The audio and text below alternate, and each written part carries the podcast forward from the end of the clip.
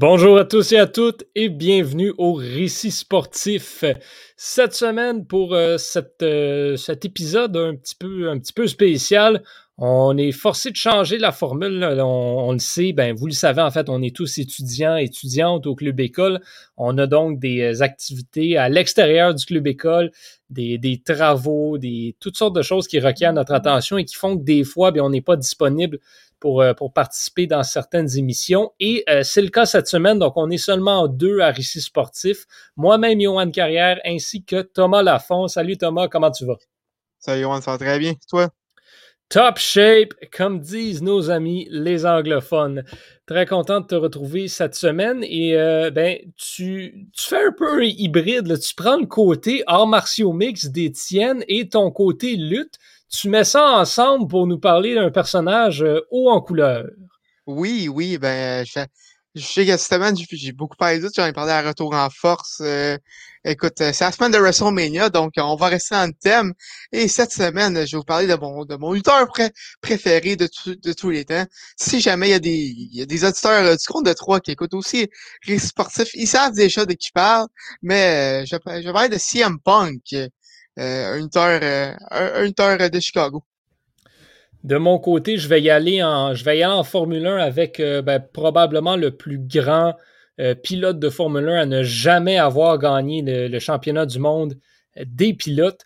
Sterling Moss, donc le, Britannique qui aurait pu en fait remporter le, championnat du monde, mais a choisi d'y aller avec, la, avec le côté d'esprit sportif du sport une belle histoire et une, ben, je dirais pas une tragédie. Dommage pour Sterling Moss, mais qui est quand même un des plus grands de, un des plus grands de l'histoire du sport, assurément.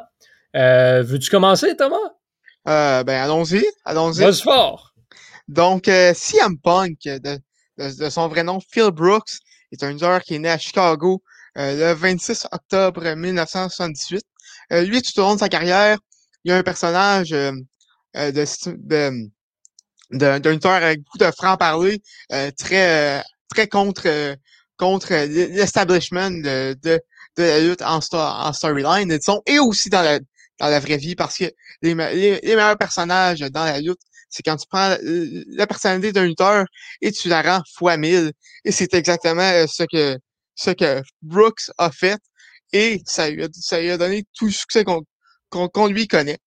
Euh, son, son nom euh, de de CM Punk, euh, ça provient de, de, ses tout débuts, alors que il, était dans, dans, un tag team qui s'appelait les Chick les, les Chick Magnets. donc, c'est de là que provient son, son nom de dont, dont le CM.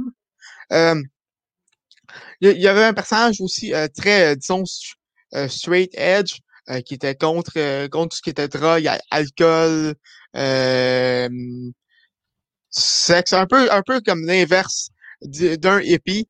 Et euh, ça, ça, son personnage euh, provient de son enfance, alors que son père était un, était un alcoolique euh, et, que, sa mère avait un problème de dépendance aux médicaments. Donc, donc ça, ça, provient, ça, ça provient de Dieu. il a commencé sa carrière avec, avec du, back, du, du backyard wrestling, de, de, de, de fond de cours un peu avec son avec son frère euh, avec dans la Lunatic Wrestling Federation.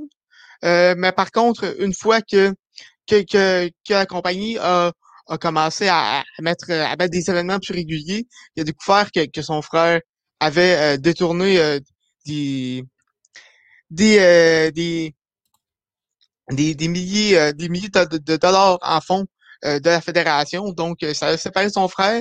Il, il lui parle toujours pas à ce jour. Et cette histoire date de la fin des années 90.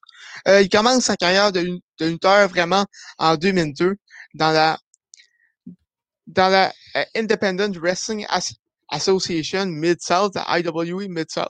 dans cette compagnie-là, il va, il va rencontrer Scott Colton, aussi connu sous le nom de Colt Cabana, qui, qui va devenir son meilleur ami autant dans la lutte que dans, que dans la vie.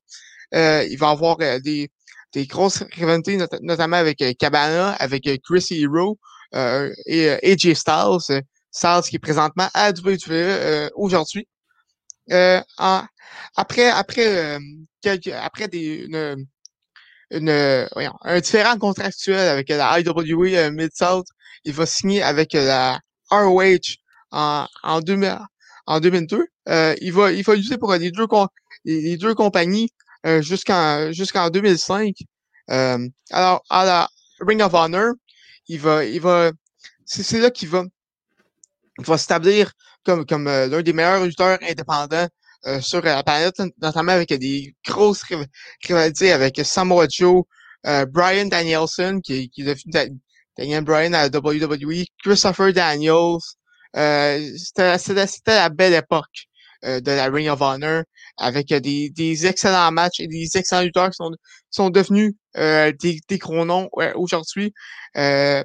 Punk était, était devenu avec, avec son passage à la Ring of Honor ce qu'on appelle un indie darling, un, un coup de cœur des indépendants, du circuit indépendant de la lutte. il va signer à la, à WWE en 2006 et il va il va faire ses débuts à la, à la ECW, à ECW une, conférence, si tu veux, euh, de la WWE. Euh, et là, quand, quand je dis ECW, je parle pas de la fédération dans, les années euh, dans les années 90 de Paul Heyman avec les Sabu, les Rob Van Dam, les Sandman, euh, nommés. Non, c'est plus la version euh, 18 euh, de la WWE avec avec des Bobby Lashley, des Great Khali et des Big Show. Donc, euh, c'était pas la meilleure compagnie. Par contre, euh, c'est là que Punk euh, va commencer à faire sa marque dans la compagnie avec un titre, un, un, un, une run de champion qui va durer de septembre 2007 à, à janvier 2008. D'ailleurs, CM Punk va remplacer Chris Chris Benoit euh, pour euh, un combat de champion pour, euh, pour le, titre de ECW en juin 2007, le 24 juin. Si vous connaissez un peu l'histoire de Chris Benoit, vous savez que cette date-là, c'est une date très macabre. Si vous voulez, je pourrais peut-être en parler dans un épisode de, de Récit sportif, mais c'est une toute autre histoire assez, assez, assez intéressante et assez qui, qui divise un peu l'opinion également des fans de lutte. Euh, après après son passage à ECW, il va, il va passer euh, ce qu'on appelle le, le, roster principal de, WWE avec, euh, avec, Smack, avec SmackDown. Il va remporter sa première mallette Money in the Bank à WrestleMania 24. Et ça, la mallette, la, mallette Money in the Bank, ce que ça permet, ça te permet d'avoir un match de championnat pour la ceinture de ton, de ton choix au moment de ton choix. Fait que normalement, les lutteurs, ils font quand un champion et, et, et comme et euh, comme comme qu'on dirait dans Snapshot, il est magané.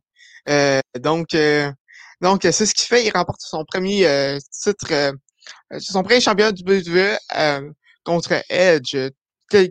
quelques jours seulement après, il va il va le perdre contre contre Chris Chris Jericho en en juin de, de, de 2008. Euh, après ça, euh, il va transférer à SmackDown, où est-ce qu'il va encore remporter euh, la mallette Money in the Bank en 2009. C'était le, premier lutteur à, à remporter le match d'échelle pour la mallette deux, fois. Et c'est là vraiment que sa carrière va prendre son envol avec la création du, de la Straight Edge Society, où est-ce qu'il va avoir une, une excellente rivalité avec euh, Jeff Hardy. D'ailleurs, euh, je salue mon collègue du compte, euh, du compte de trois, Lessard, Jeff Hardy, son, son lutteur préféré. et cette rivalité-là, il va. Ça, va devenir une des meilleures rivalités des, des dernières années dans la lutte, notamment parce que Punk au micro est tout simplement excellent. Et il va utiliser les problèmes personnels de, Hardy, notamment des problèmes euh, des problèmes de dépendance à l'alcool et, aux médicaments euh, pendant pour la storyline. C'est vrai qu'aujourd'hui, ça peut paraître assez assez suspect comme comme choix, mais à l'époque à l'époque ça ça a donné ça a donné une, une rivalité assez personnelle, assez assez avec avec beaucoup de, de, de, hype, si tu me permets l'expression. après sa après sa rivalité avec Jeff Hardy, qui, qui a d'ailleurs marqué la fin du premier passage de Hardy à WWE, alors qu'il a quitté la compagnie pour aller en aller en cure de désintox. Punk va va arrêter la, la Edge Society en 2010 après avoir perdu le titre face à Rey, Mysterio.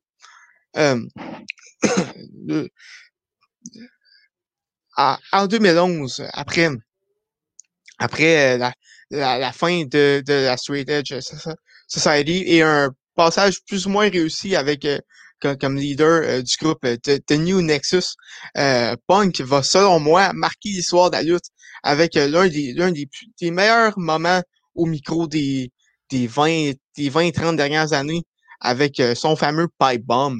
Euh, pour ceux qui savent pas de quoi je parle, euh, CM Punk était, était en rivalité avec John Cena à l'époque euh, pour le championnat du WWE en juin 2011.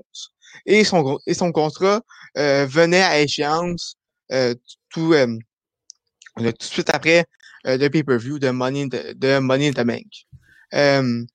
et à, à l'époque, c'est là, là qu'on commençait à, avoir euh, des, des, euh, des, des, euh, des, rapports, des, des rapports backstage sur, sur le côté, le, côté affaire de la, de la lutte, chose qu'on n'avait pas avant. Et Punk a décidé d'exploiter ça en disant que il va, il va remporter le, titre. Il, va tout simplement s'en aller avec en, tant que champion du WWE, il va quitter la compagnie, il va aller la défendre sur le circuit indépendant.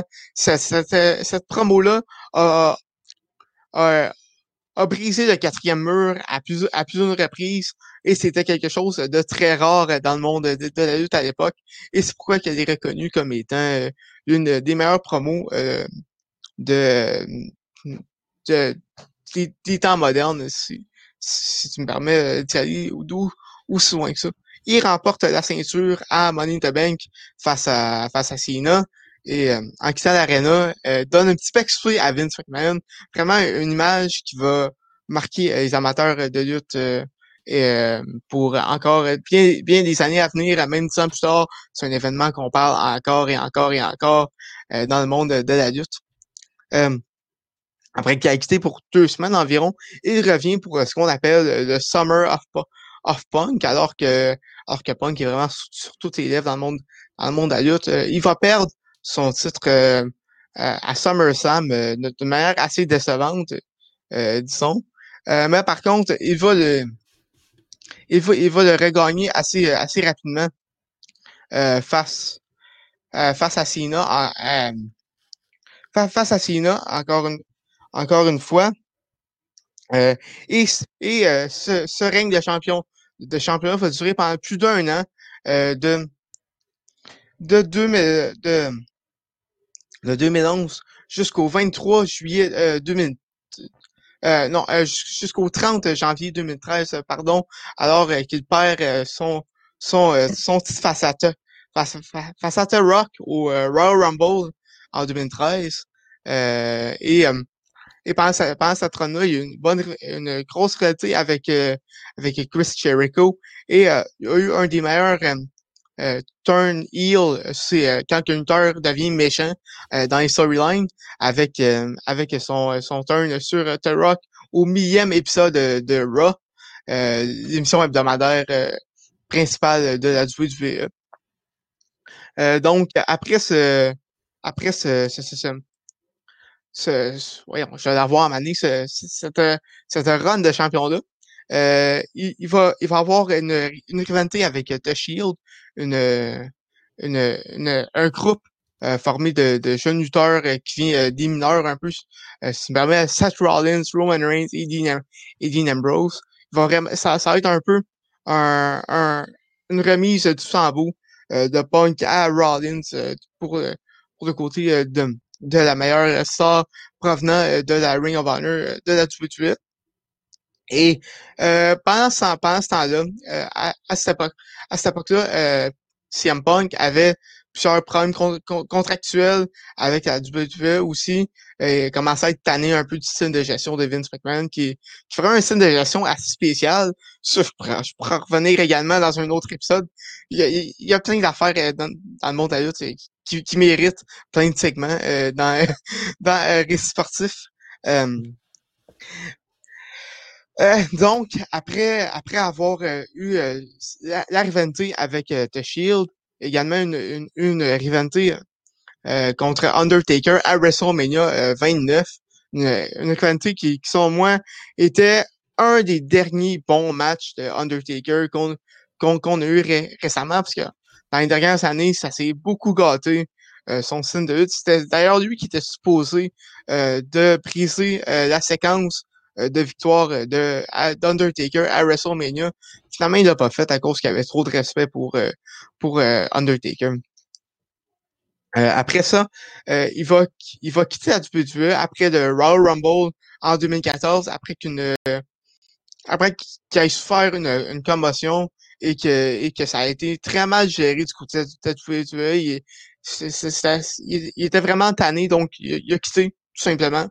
Euh, et euh, depuis ce temps-là, les fans de lutte euh, espèrent voir son retour euh, à, à, chaque année, à chaque à chaque année, à chaque WrestleMania, chaque chaque Rumble, n'importe quand. On espère tout un retour de CM Punk. Je, tu, peux, tu peux voir des des compilations sur YouTube, si tu veux, Johan. depuis sept ans, tu as, des chants de CM Punk à n'importe quand, à des, à des moments un peu au hasard. C'est, tellement que tellement que l'impact qu'il a eu sur sur les fans de lutte était était grand. Euh, après euh, son départ du WWE, il va il va il va aller faire un podcast avec euh, Cold Cabana où est-ce qu'il où est-ce qu'il va aller mettre euh, mettre en lumière les raisons de son départ euh, à WWE et ce, et ce podcast-là va être euh, explosif. ils vont même se faire poursuivre par le docteur de qui avait examiné sa commotion euh, le, le, le, le, court, euh, ben, le, le, case euh, de justice a été, a été ah, ben, ça s'est passé en 2018. finalement, c'est, CM Punk qui a, qui a gagné face au face au docteur de la tueuse dont, dont j'ai malheureusement oublié de prendre le nom. Après, après ça, il va essayer, il va s'essayer dans, dans, dans la UFC. Euh, et Étienne tenait à ce que je dise que c'était le pire, euh, le pire, euh, le, pire combattant de l'histoire de la, de la UFC. écoute, selon moi, je crois que c'est c'est deux mondes le monde de la lutte et de la UFC, c'est deux mondes très différents. Donc, c'est difficile de faire l'adaptation entre entre les deux. il va avoir il va avoir euh, deux matchs à la, à la UFC. Euh, donc, euh, deux, deux défaites assez expéditives. par contre, Dana White, le président de, de la UFC, va tenter va, va, va, tenter de, de, de, le vendre comme étant le prochain Brock Lesnar. un autre qui a qui a fait qui, a fait le saut entre la WWE et le UFC. Et, mais lui, par contre, il a dominé de manière assez spectaculaire. Euh, euh, après avoir euh, quitté, quitté la UFC, il a commencé une, une carrière une carrière d'acteur dans des films dans des dans des films d'horreur, principalement ceux, ceux, ceux qui ont été réalisés par sa femme, la lutteuse AJ Lee. ils sont rencontrés dans le temps qu'ils travaillaient ensemble à WWE. et et c'est ça. L'an dernier, au, au, mois de novembre, on croyait tous qu'il qui, allait faire son retour alors que alors qu'il est arrivé euh, pour euh, être euh, chroniqueur à l'émission WWE Backstage sur le réseau de Fox. malheureusement, c'est un contrat avec Fox et non à WWE, donc on n'a pas encore fait un retour sur le ring de lutte, chose que j'espère grandement que ça arrive un jour et et que je et que et que je, je sais que je suis pas le seul qui espère ça. Euh, donc, euh, retour de CM Punk, s'il vous plaît, vraiment une histoire assez euh, fascinante qui, qui n'est pas encore terminée. Mais on va le souhaiter à tous les amateurs de lutte et à tous ses partisans à CM Punk. CM Punk. Merci Thomas pour, pour ce portrait, ma foi, en, profondeur et en détail sur le personnage. Je, pourrais, je pourrais y aller encore plus longtemps. J'en doute pas. De, de, mon côté, je vais y aller un petit peu plus, en survol, un petit peu plus rapidement. Euh, pour ce qui touche Sterling Moss, donc comme je disais, le plus grand pilote de Formule 1 à, ne jamais avoir été champion du monde. Sterling Moss, qu'est-ce qui le différencie des, pilotes modernes et même des, pilotes d'un petit peu tout le temps? C'est qu'il tirait partout. Il a, touché à tout. Il a été, euh, oui, dans, le dans la Formule 1, mais il a fait des courses de rallye. Il a été excellent dans les courses d'endurance. Il il a vraiment il courait dans tout. Euh, il, faisait des saisons de 60 courses sur différents circuits, dans différentes autos. Euh, des fois, il, roulait dans une dizaine de voitures différentes dans la même année. Il, à proprement dit, il était fou ce gars-là. Il, il faisait vraiment. Il était né pour la course automobile sous toutes ses formes.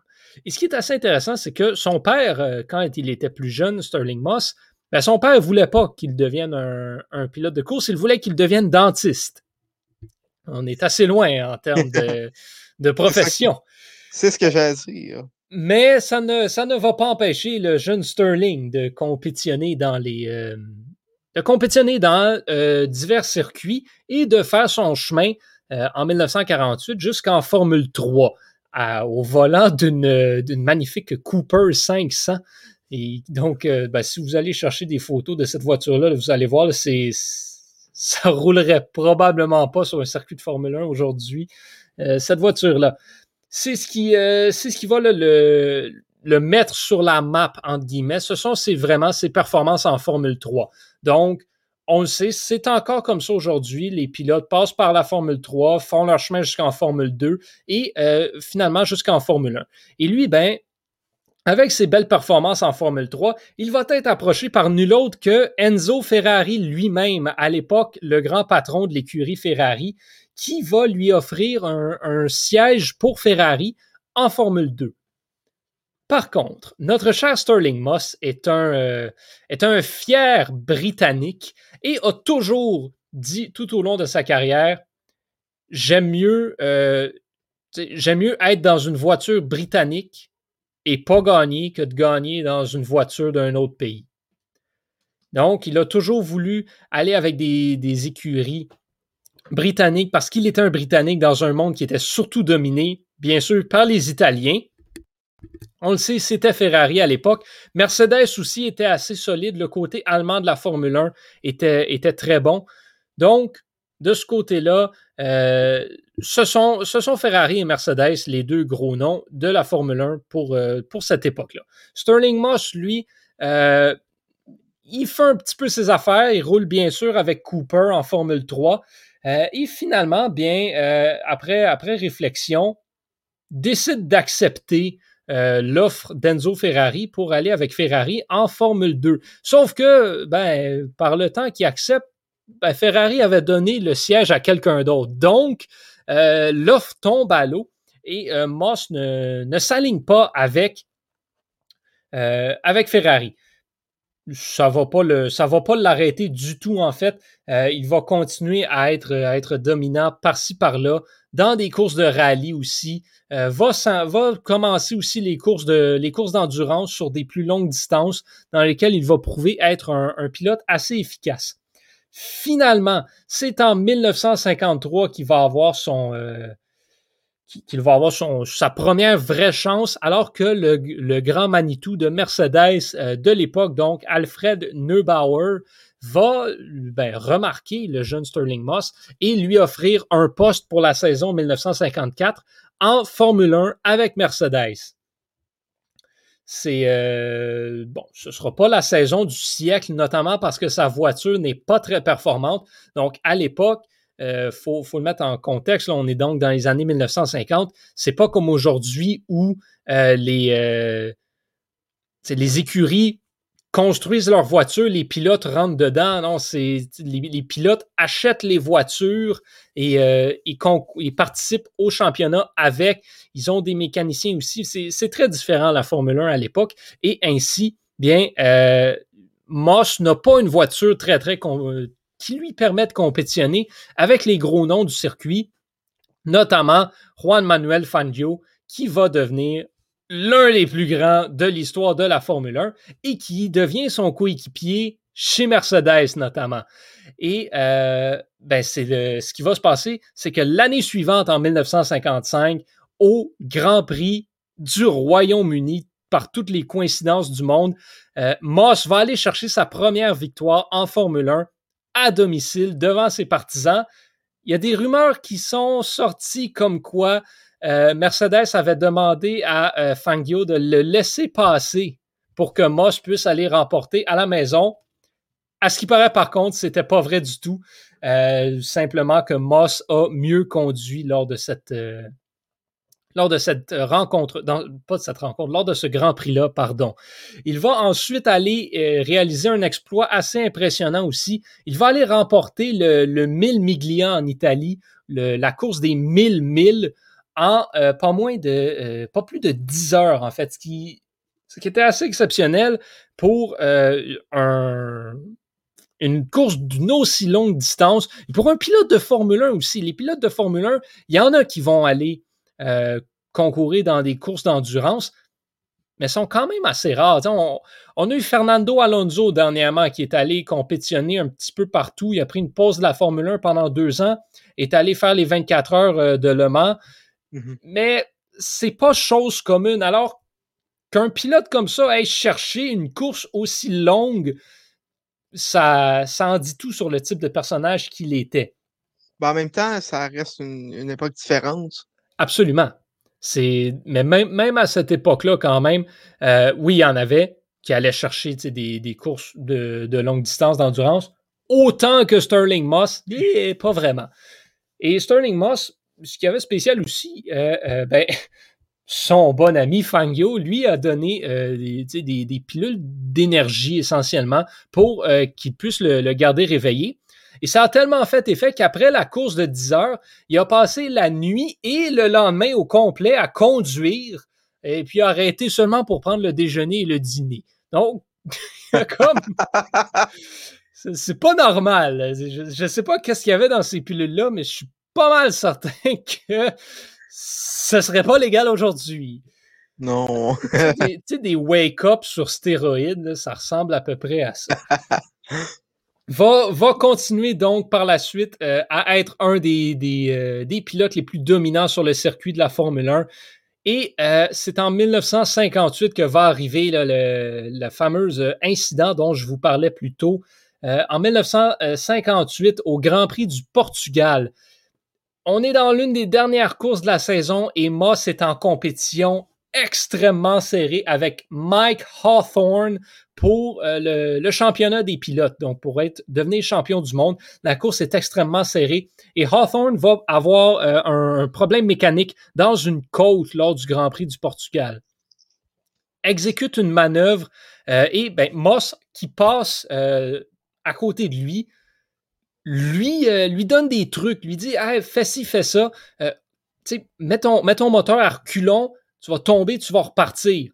Euh, donc, c'est ce que Hawthorne fait, une attitude qu'on ne verrait probablement pas aujourd'hui sur le circuit de la Formule 1. Euh, Hawthorne repart, mais à la fin de la course, on, on, est en train d'investiguer cet incident-là pour potentiellement lui imposer une pénalité, ce qui lui ferait perdre ses points de la course et qui, ben, étant donné à quel point la, course au championnat était serrée, ben, il ferait que la victoire du championnat du monde irait, euh, ben, irait carrément à Sterling Moss.